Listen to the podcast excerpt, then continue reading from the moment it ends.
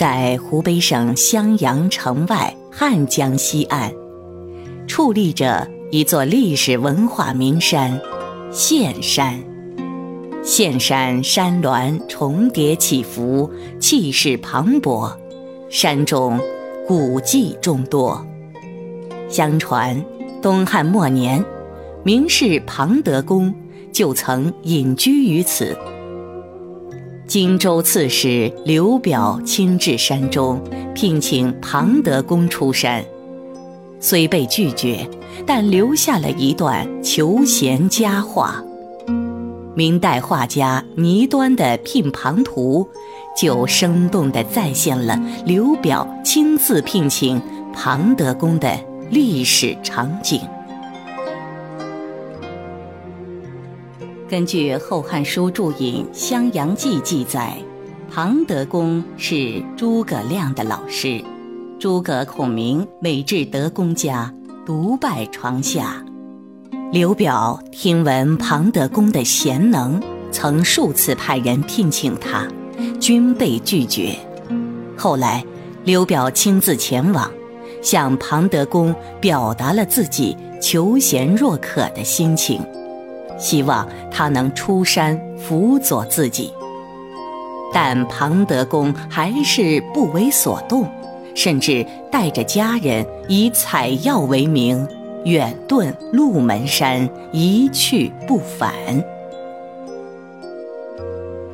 画中的远景，即是烟云中现山，危崖和峭峰对峙。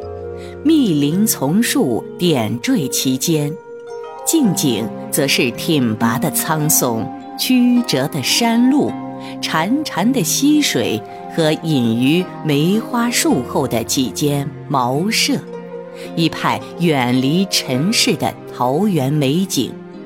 这正是隐士庞德公的隐居之地。画面靠下的位置，描绘有六个人物。最左侧的这一位就是庞德公，他身穿布衣，脚踏布鞋，正拄着锄把作揖。侧后方的石头上还放着外衣、草帽、竹篮、铁锹等，表明他刚才在田间耕作。庞德公对面的刘表。则穿着华服，手捧聘书，躬身言请，态度十分诚恳。刘表右侧一人手持使节，站立静候。而在不远的拐角处，还有牵马和执伞的侍从三人，似乎正在窃窃私语。这些人物虽然站的位置不大。但看起来十分显眼。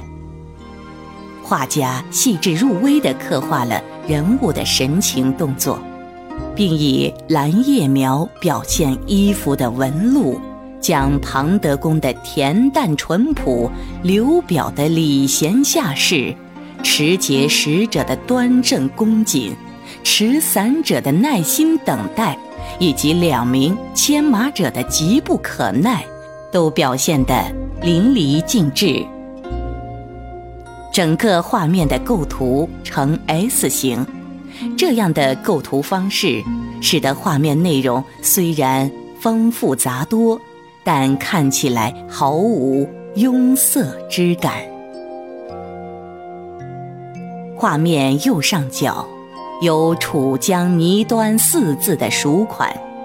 而落款下方还嵌有京行画史、重正书画、易师造化等朱印三方，字迹已经模糊。书款左侧有乾隆御览之宝朱文印章，证明此画曾经深藏清宫内府之中，被乾隆皇帝品鉴收藏。倪端，字仲正，浙江杭州人。他擅长画山水、人物以及历史故事，绘画的技法主要模仿宋代的院体，笔致严谨细致。